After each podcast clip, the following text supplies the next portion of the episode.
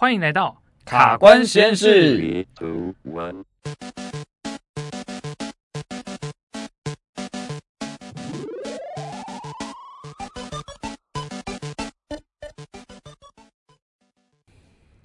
在小小的花园里面挖呀挖呀挖，种小小的种子，开小小的花。哎，干嘛干嘛？最近这首歌很红呢。哦，我靠！你若一天听好几个小时的话，你就不会想要哼它了。现在有时候我在做一些事情的时候，无脑用做一些事情，然后就情不自禁开始哼起来了。对，然后就被我自己吓死了，哦、太可怕了。你知道吗？因为这一首歌，那个幼稚园的老师他是整个爆红哎、欸。真的跟之前的 Baby B 一样哦，那个真的是太恐怖了，各位家长的那个噩梦，就对对对对，那个幼稚园的小朋友们哇，他们太太容易洗脑了。欸，那这样好了，我们今天就来聊聊有关这个小朋友的一些问题好，好啊，我们从小朋友的一些生活需求来聊聊看好了。嗯，好哦，马上就进入抽题的环节，来，我们请小助手帮忙抽题。Three, two, one. 市面上的鞋子琳琅满目，一双好的鞋子可以帮助小朋友双脚发育，但鞋子该怎么去挑选呢？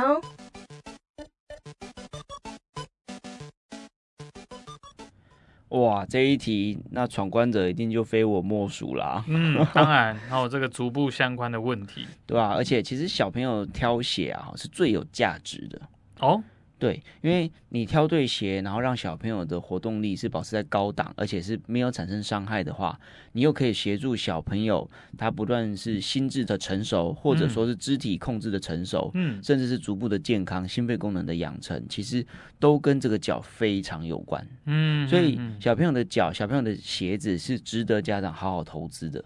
哎，的确，选到一双好鞋，小朋友可以好好的去活动。嗯，这样是不是回家之后也会睡得比较好？对，没错。所以各位家长，真的小朋友的鞋不能省哇！对，这一题大家一定要注意听啊。对对对。好，那我们今天就由呃我来当守关者，然后老郑来当闯关者喽。好，那我们就准备闯关喽，Go！Three, two, one.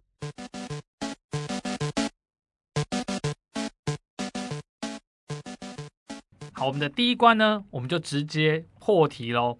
请问宝宝鞋到底要怎么挑呢？Three, two, one.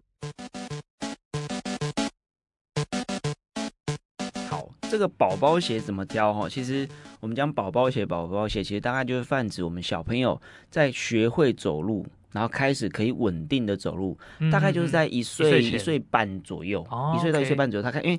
一岁前他可能刚会站，对，刚会很不稳的走，对，那时候还谈不上走，嗯，那只能说站，然后快跌倒 好，然后真的开始会走，然后真的走的量开始增加很多，而且甚至到户外是有功能的在走的时候，嗯嗯嗯，这个时候可能是在一岁半到两岁左右，是，那这个时候呢，小朋友的行走的量会大幅增加，对，所以这个时候小朋友的鞋子。就非常重要，就扮演了一个非常重要的角色来保护小朋友的脚脚了。嗯哼，嗯，那究竟我们在挑选鞋子的时候，该怎么样去挑尺寸呢？其实呢，尺寸这还不是最重要的关键因子。对，其实最重要的是版型。嗯嗯，因为大家如果有买鞋有经验，就会发现，哎，每个尺码、每个每个厂牌或者每个不同的国家的那个尺码的规格都不一样。对，然后你就要去边挑的时候，就要去查一下那个尺寸对照表。嗯，然后试着去看，哦，这个是小朋友本来是穿几公分的鞋，然后他对照欧规是几号，对，啊，日规几号，然后就会在那边对来对去。但事实上，最重要的其实不是尺码，嗯嗯，而是小朋友本人穿上去之后的感觉。哦，那这个。要怎么去？对，好，那个感觉的问题。你说小朋友三岁以下根本没有办法好好的表达自己的情绪，对，那你到底要怎么样去去找到好的鞋子呢？嗯、这个时候很简单，如果你买的这一双鞋呢，它是可以把鞋垫拆卸下来的，嗯，你可以试着把鞋垫拆下来之后放在地板上，让小朋友的脚踩上去。哦，去试着看看，哎，这个鞋垫的宽度跟长度是不是有吻合小朋友的脚趾头的那个形状？哦，OK，对对对，因为尤其是日规。好或者美规，像这样子不同的亚洲人跟美洲人的这样子不同的版型的鞋子，那个宽窄的比例就会不同。的确，对，嗯、所以这个时候你如果只单看尺寸的话，很容易就会挑错鞋子。嗯嗯，所以一定要把这个长宽的比例，就是这个形状的问题要考量进去。嗯，所以今天一双好的鞋子就是什么？就是小朋友踩在上面的时候，踩在鞋子里面的时候，脚有获得足够的延展空间。嗯嗯，那这个延展空间太笼统了。其实讲具体一点，就是它在脚在踩重量上去的时候，脚趾头不应该产生任何的挤压。嗯，你的脚的侧面足弓的位置，侧面的足弓或者啊内侧的足弓或者外侧的足弓，可以有适当的压力、适当的包覆来协助足部的稳定性。但是脚趾头呢，不应该在行走的过程当中或者穿上去的时候就已经产生压力。我想大家应该多少有点经验，就是呃，你有没有试着啊跑下坡或走下坡下山的那种山路的时候，对，最后黑指甲的经验，对，我们的脚好像都会往鞋子的鞋头地方往前冲、往前撞。对对对，这个就是一个。指尖产生压力的一个具体的体现了。嗯哼，今天小朋友的脚趾尖如果产生压力的时候，尤其在正在发育的脚的时候，其实对于足型的伤害是非常巨大。哦，它不但可能会让你的脚趾头变形、脚型会变形之外，也有可能让你的脚趾甲会跟着变形。嗯，有的小朋友的脚趾甲就很漂亮，有的小朋友脚趾甲就是歪七扭八的。对，然后要么卷起来，要么翘起来。嗯，哦，那这个时候小朋友在穿鞋的时候就会很不舒服。嗯哼，然后就在站也站不久，走也走不久，这个时候你就要注意了。哎，这个小朋友的呃鞋子是不是有版型不合的问题？嗯，因为尤其像现在生现代人生小孩的时候啊，可能会有亲朋好友去赞助小朋友那种二手的鞋子啊，对，N 点牌的鞋子是。那 N 点牌的鞋子有就有一个问题，就是说，哎，这个小朋友的版型不见得是跟这个小朋友是合的。嗯，对，所以这个时候家长就要留意，你今天要穿让小朋友新穿一双鞋的时候，一定要让小朋友试着踩在那个鞋垫上。去看看那个边缘是不是有留留有足够的空隙，嗯嗯，让小朋友的脚趾头在鞋子里面有足够的延展空间。那我有个问题哦，嗯，我们当小朋友的脚踩上这个鞋垫的时候，旁边那个空隙。具体要留很多吗？还是大概怎么样的一个量，或者是比较适合的？呃，很简单，一个动作就是，当你的你把小朋友的脚放进这个鞋子的时候，然后呢，你把他的脚跟靠紧鞋后跟，对，这个时候你轻轻的去触压你的鞋头的那个部分，嗯，你轻轻的触压，不应该直接摸得到任何的脚趾头。OK，你可以轻轻的压，不能说一摸下去就哦，就已经指头顶在那个鞋皮上，对，很不行。嗯嗯嗯，对，但是有时候呃，因为小朋友长的速度非常快，所以你有时候是哎，今天可能今天可能没有压到那个指头，但是可能两个礼拜之后，哎，那个指头就开始顶住你的鞋体鞋皮了。嗯，哦，那个时候就已经是有一个呃，有可能会产生压力了。嗯，所以强烈建议各位家长，你如果小朋友是正值发育期间的话，其实会建议两周就去 check 一下小朋友他的鞋子的 size。哇，这样其实比我们原先预想的还要，小朋友的脚是大的更快的。对，两周就要去检查一次。对对对，因为现实考量来讲，很多人会有接受二手的鞋子，对，N 点牌那种鞋子，它可能没有办法这么样的去吻合你小朋友当下的这个尺寸。嗯哼，否则我们一般来讲，在选鞋的时候啊，是我们把脚趾头平平的顶到最前面去，然后后跟呢留有一个指腹的距离。对，一般我们去鞋店是这样选的。对，但是这个指腹是小朋友的指腹。嗯，所以他那个。留指符，你说要让小朋友自己用手指头去戳进去，其实也不容易。对，所以我们只能见招拆招，就是让你的小朋友呢，如果他愿意把手指头放放进去，然后他也可以乖乖的把脚趾头平平的贴在鞋底啊、呃、鞋鞋子的里面，然后往前去去顶我们的鞋头的话，你还是可以照原本大人选鞋的方法啊。我我在这边重复一次哦，大人选鞋怎么选呢？就是把脚趾头平平的放在鞋子里面，然后往前滑动，滑到有任何一只指头碰到鞋头的位置，这个时候就要停在停在那里了。嗯，然后这时候留留你的后跟的位置，需要留有一个指幅到一个半指幅的距离。嗯哼，那就是呃呃，可以确保这个鞋子可以在你逐步动态行进的过程当中，保有你足够的延展空间。嗯嗯嗯。但小朋友的考量不一样的是，小朋友他的尺寸是非常动态的，对，是一直在变大变大变大的。嗯，所以对于鞋子来讲，他可能只有说，哎，这双鞋是只能穿两个礼两个月，还是两个礼拜，嗯，或者半年。嗯哼，你当然你尺寸拉的越大，你可以。拉得越，你可以越久才换一次鞋。嗯，但是你牺牲掉的就是小朋友的鞋子的动态稳定性。嗯嗯，你在走路的时候，脚趾头就可能会在里面前后滑动。对，那这个时候对小朋友的伤害就会非常的大。嗯，因为他的步态就会有很多不稳，甚至有的小朋友因为过长的鞋子会容易跌倒，或者容容易喊膝盖痛。哦。对，所以这个时候就会变得有点得不偿失。你你可能省下了鞋子的钱，但是你省不了医药费。嗯嗯，对对对，所以这个东西其实就是呃，家长要特别留意小朋友的尺寸，尽量还是要稍微呃不要太不要差太多的。对对对，不要说单纯以经济考量说啊，我买一个大一点的可以比较省。嗯，哦，因为你省了鞋子钱，可能就会。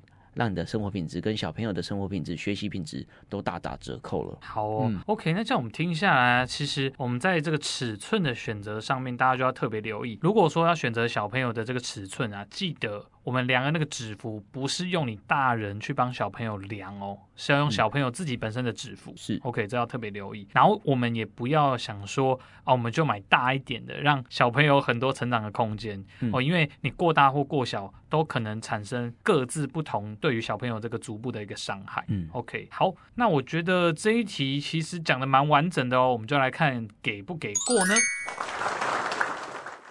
好。那我们就马上进入下一关哦。Three, two, one。好，第二关呢，我们想要请问，学龄前的童鞋选鞋重点到底是什么？Three, two, one。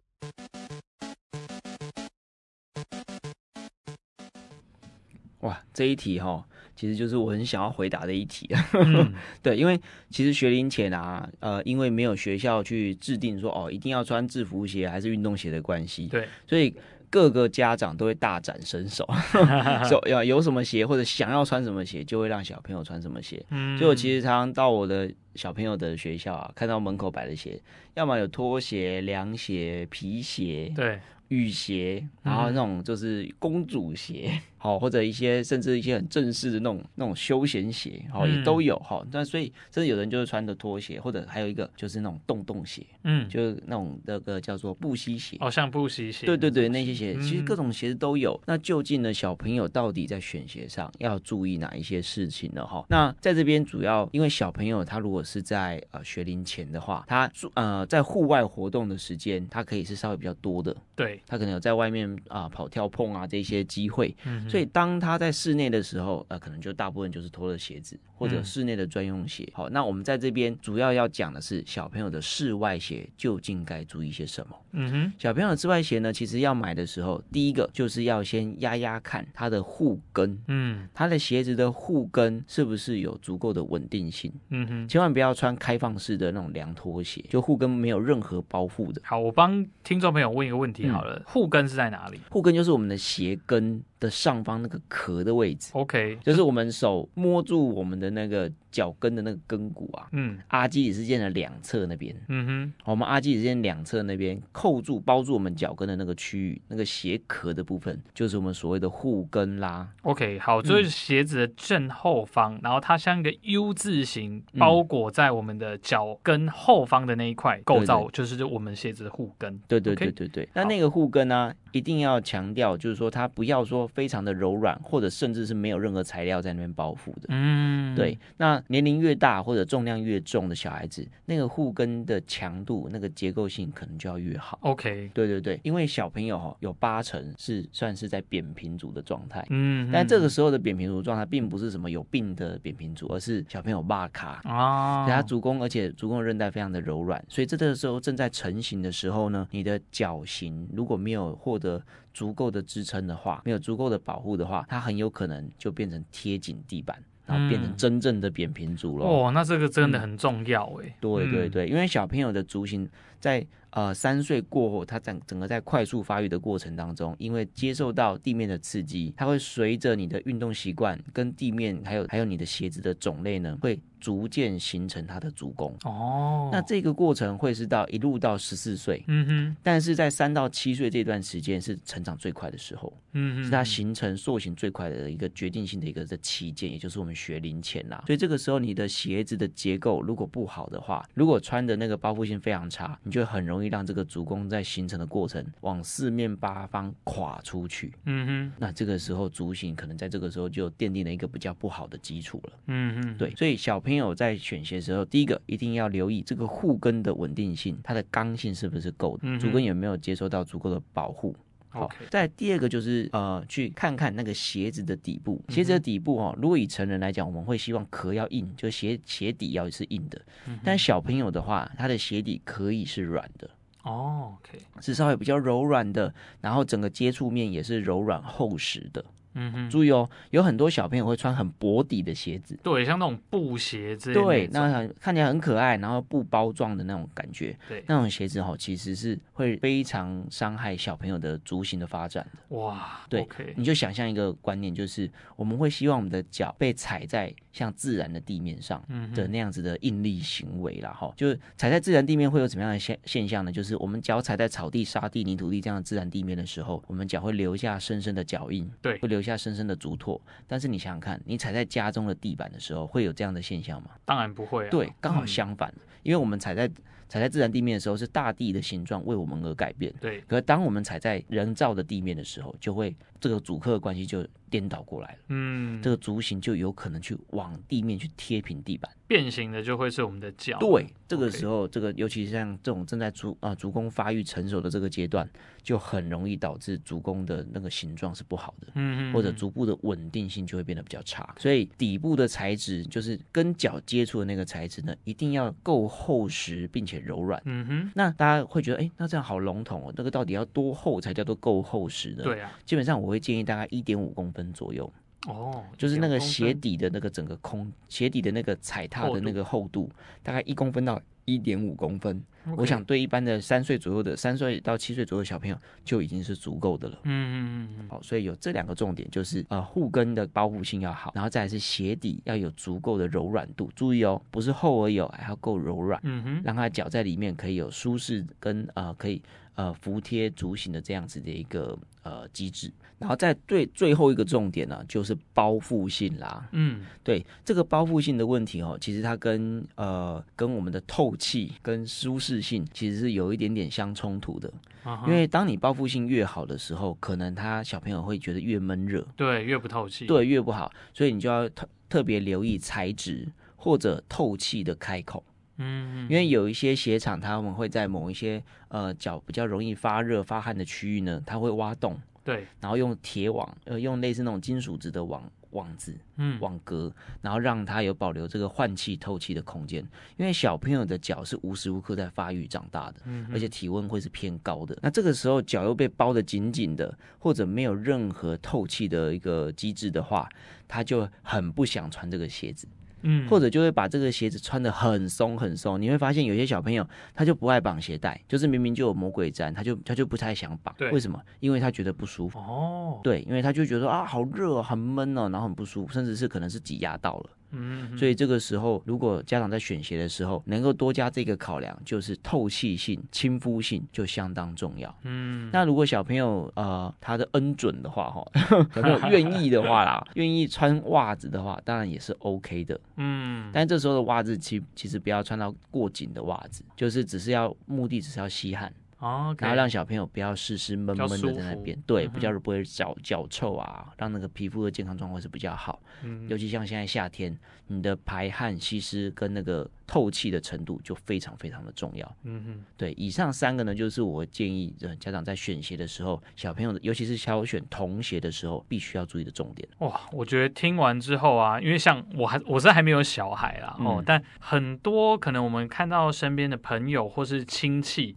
嗯，其实对于这个小朋友的鞋子，好像真的都没有那么多讲究，都是选那种很可爱的啦，哦、嗯，或是说，哎，真的有一些亲朋好友，可能，可能朋友们刚怀孕的时候，鞋子已经买好了，嗯，对，就也没有考量到太多这种合适到底合适度的问题等等的，对对，对。对。好，那我觉得第二关，哎，听起来好像也是蛮完整的哦。好了，我们来看给不给过，碎啦。好，不愧是足科人老郑哦。好，我们那我们就进入第三关喽。Three, two, one。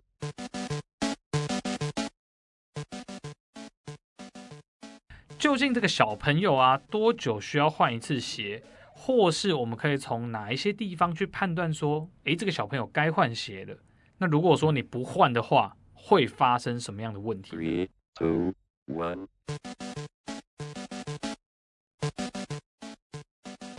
哦，这一题听起来很恐吓哦。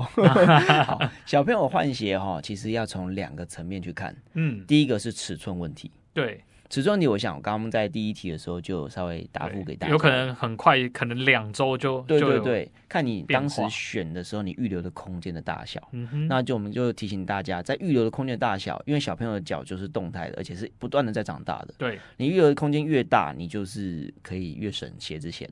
对，但是预留空间越小，他的脚的步态的稳定性就会越好。嗯，但是相对的，你就必须要时时的去注意小朋友的足型有没有因此受到挤压。嗯，对，因为鞋子不会变大，但是脚会变大。是，好，所以我通常会建议各位家长每两个月啊，每两个礼拜，说错，每两个礼拜至少或者每一个月，嗯哼，至少要在穿鞋的时候要确认一下小朋友在穿上这个鞋的时候有没有含脚痛，嗯哼，或者有没有鞋子有一些压痕。甚至小朋友回家的时候，你脱掉鞋子的时候，哎，直接先脱掉鞋袜，看看有哪里有明确的压痕。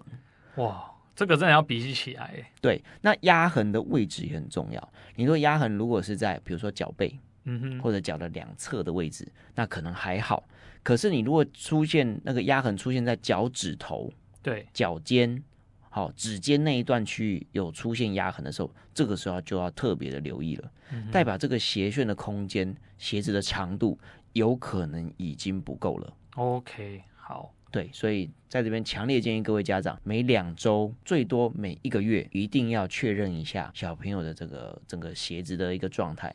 大概就是你记得一下，你发薪水的那一天，就记得哎、欸，蹲下来看一下小朋友的状况怎么样。嗯，他薪水还没拿去存之前，先拿一些钱去来买鞋子。对对，好。那再第二个就是从，这是从尺寸来看，结构来看。OK，因为小朋友在穿鞋的时候，呃，有时候穿的习惯不好，或穿的方法不好，他会把我们的后跟踩烂哦，把我们的护跟踩烂。嗯，明明就是有护跟包覆性很好的鞋子，但小朋友在踩的过程当中，就会在把它不小心就扭烂了。嗯，那这个时候整个护跟就会摸起来是软软的，虽然看起来有包覆，但是它已经没有缺乏那个实质的刚性了。嗯嗯，它这个时候这个护跟其实已经作用不大了。嗯，它已经可以把它当降级为当成拖鞋在穿哦，对，就不适合拿来长时间行走或站立了。嗯哼，好，所以今天你如果发现这个小朋友的护跟已经是非常的软烂了，好，已经缺乏保护力了，或者它的整个鞋面，因为有的有的鞋子是 N 点牌的，嗯哼，它已经传了三手来了。哇，天哪！对，所以那个时候鞋子可能当时的设计是很好的，嗯，但是传到你手上的时候，其实那个可能泡棉已经破了。已经有些损耗，了，对，然后里面的空间已经很浪了，嗯，然后那个整个鞋皮啊、鞋壳啊，已经完全残破不堪了，嗯，那那个时候结构刚性已经很差的时候，也不适合继续穿。哦、还有一个重点就是鞋带，嗯哼，小朋友很常是用松紧带的那种类型，对，或魔鬼毡，对，或者魔鬼毡，这两种类型都有使用寿命。哦，对，魔鬼毡你每次的每次的掀开粘起来、掀开粘起来的过程，那个魔鬼毡会逐渐稀起。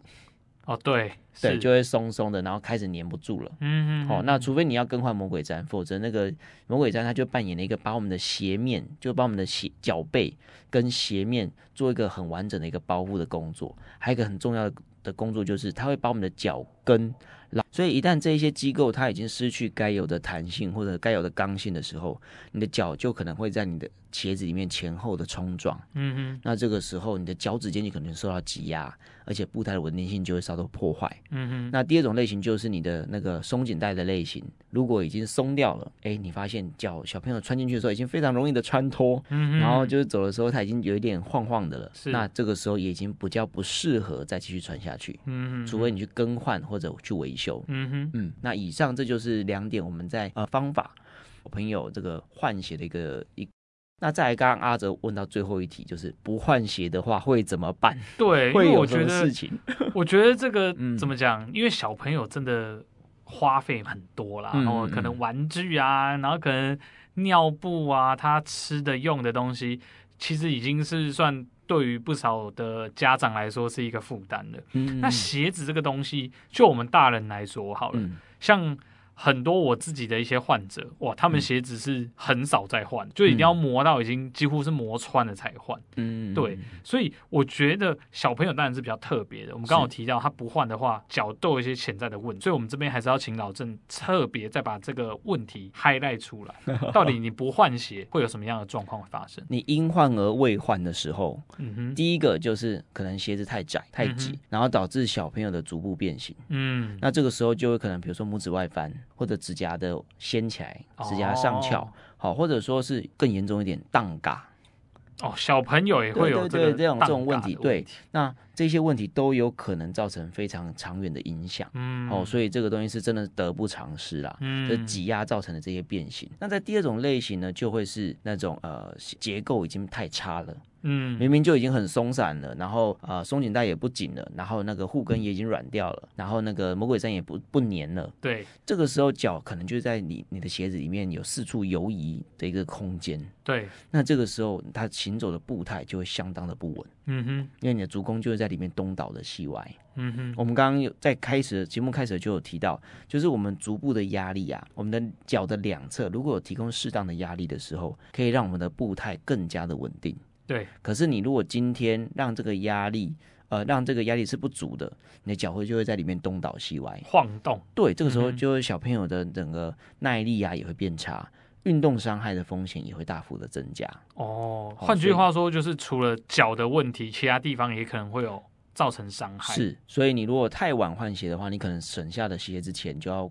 换成去花医药费了。哦，对，所以这个真的是得不偿失。尤其我们在临床上常常看到小朋友有一些小小的问题，有一些那种运动伤害的问题，他明明可以在很小的时候就预防掉了，嗯，但是偏偏就是可能呃家长的疏忽，或者说是哎可能没有这方面的知识，对，嗯、或者没有来听卡关实验室。啊，这个是重点，哦、对，哦这个、那你有可能就会错过非常重要的资资讯，嗯，孩子的成长是不能等的，跟父母的健康一样。OK，对对对，嗯，好，那以上呢就是我会对各位家长们，对，就是呃建议的这种选鞋啊，哈，跟换鞋的这一个标准。好，我觉得第三关也是，哇，讲到真的是，我觉得如果说，哎、欸，有有一点，有一点哈，就是想说，哇，原来养个小孩真的是这么的不容易。好，我们来听听看这个第三关给不给过呢？嗯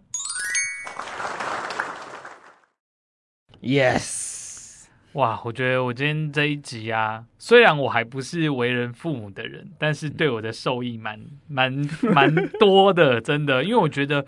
很多时候啊，像我们常常在临床上会遇到一些像拇指外翻，我刚刚听最多拇指外翻或者那种指甲，他觉得不好看。嗯，我们撇除先天基因的问题，嗯，很多其实都是这种后天，可能在很小的时候养成或者说造成的逐步变形。是对。那有一些人其实他会很 care，像我认识有好多女性的患者，对于她的拇指外翻，嗯，是非常在意的。对对，对，对，那甚至会想还想问说。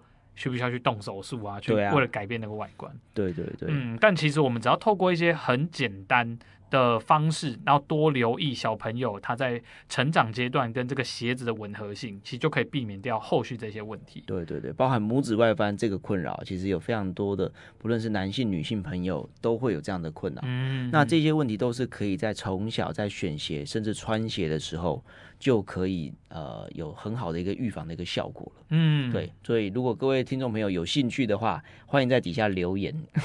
如果你想要听拇指外翻这个这个困扰的话，哎，欢迎来留言告告诉我们，我们或许可以找个机会来录一集专门谈拇指外翻的这个这个议题。好、嗯、，OK，OK，、okay, okay, 好了，我们今天的这个节目呢，我相信啊，各位听众朋友，如果你已经是为人父、为人母的话，我相信一定收获很多。那我们也会推荐大家可以啊、呃、分享给你们身边已经有这种小小朋友的朋友们哦。好，以上就是我们今天的节目内容。我是物理治疗师阿泽，我是主科人老郑，卡关实验室，我们下次见，拜拜。